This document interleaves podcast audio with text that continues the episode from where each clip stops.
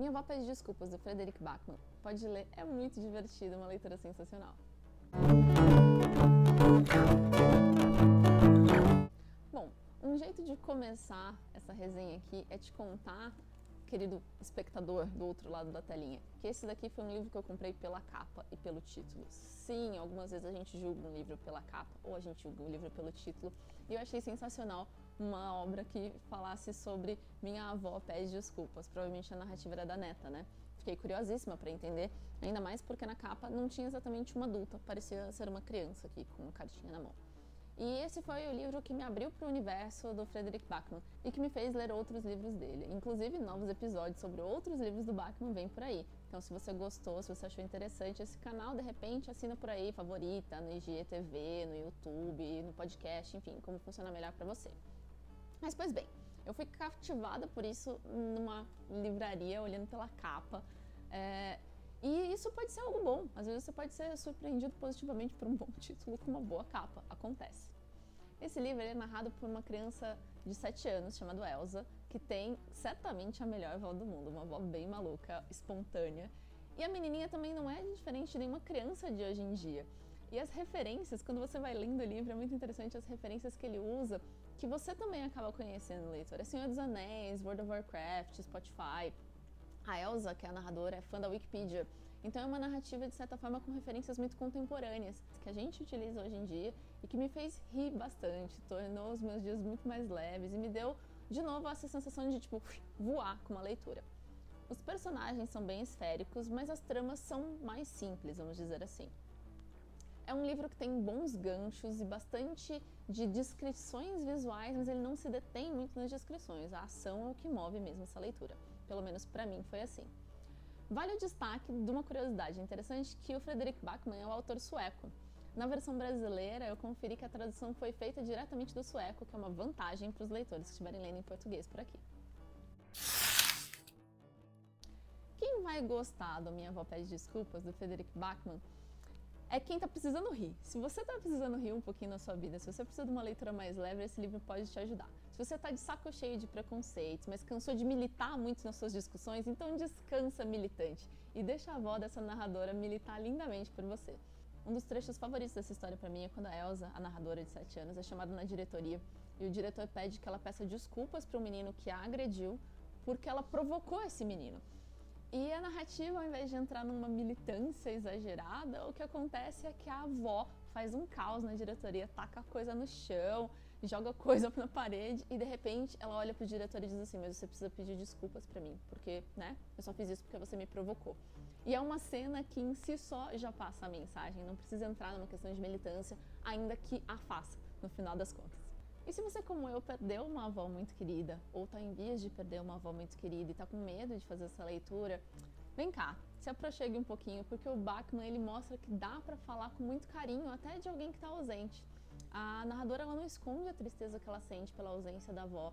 Ela tem muitas memórias muito positivas dessa convivência, inclusive, mas ela vai trabalhando essa tristeza e processando esse luto dela de acordo com que ela vai distribuindo essas cartas de desculpas que a avó deixou para outras pessoas. Então a avó fazia umas coisas meio treslocadas, como vocês já puderam perceber, e antes de morrer ela deixa uma série de cartinhas de missivas pedindo desculpas. Existem também uma série de críticas sociais que meio que vazam discretamente na narrativa de uma forma muito divertida e num ponto de vista infantil. Afinal de contas, a narradora é uma criança. Será que o Papai Noel é um vendido, por exemplo, que aparece no comercial de Coca-Cola agora? O que será que ele faria para resolver as dúvidas que a Elsa tem em relação à contratação dos elfos, da galera que ajuda ele a distribuir presentes? Então, tem essa questão social embutida, mas ela é tão leve e tão divertida, enfim, que acho que passa de uma forma gostosa a leitura. A interação dessa narrativa, ainda que aconteça num universo infantil, numa narração que vem de uma narradora que é uma criança, ela é muito inteligente. A avó da Elsa trata ela como uma criança que tem pouco, pouca compreensão do mundo, ou que precisa de uma narrativa mais simples, mas não como alguém incapaz. Então, vários contextos bem complexos aparecem explicados de forma bem sutil para crianças, mas que também são explicáveis de forma bem sutil para mim e para você, que estamos lendo essa narrativa nesse momento. Esse é um desafio, como sempre é, falar quem não vai gostar de um livro que a gente gostou muito. Como vocês puderam ver, eu gostei muito dessa narrativa. Mas eu fico pensando que quem espera essa narrativa com grandes desfechos, moral da história, talvez não seja exatamente um livro para você. A, o principal desfecho aqui tá dado, né? A avó morre.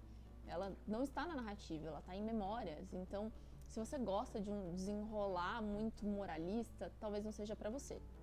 Mas se você gosta de ação, o que mais acontece aqui são novas coisas, porque cada nova carta que a Elsa precisa entregar, cada nova carta que essa neta passa adiante, é uma nova história que se desenrola.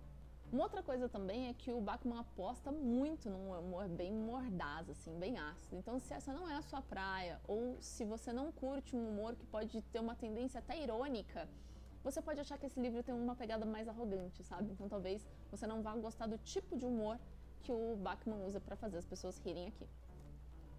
A narradora também vem de um universo de uma criança de 7 anos, então apesar dos personagens serem razoavelmente séricos, serem complexos, essa é uma narrativa que circula a partir de um universo infantil. Então muitas coisas vão estar subentendidas ou colocadas de uma forma muito subjetiva para você. Então é preciso ter isso em mente. Se você não se agrada, se não te interessa uma narrativa nesse ponto de vista, de repente, talvez esse não seja uma boa leitura para você.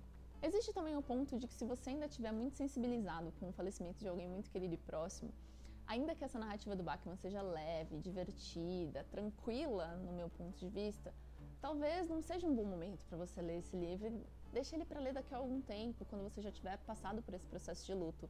Eu acho que muitas das cenas podem acabar trazendo lembranças tristes para alguém que perdeu um ente querido.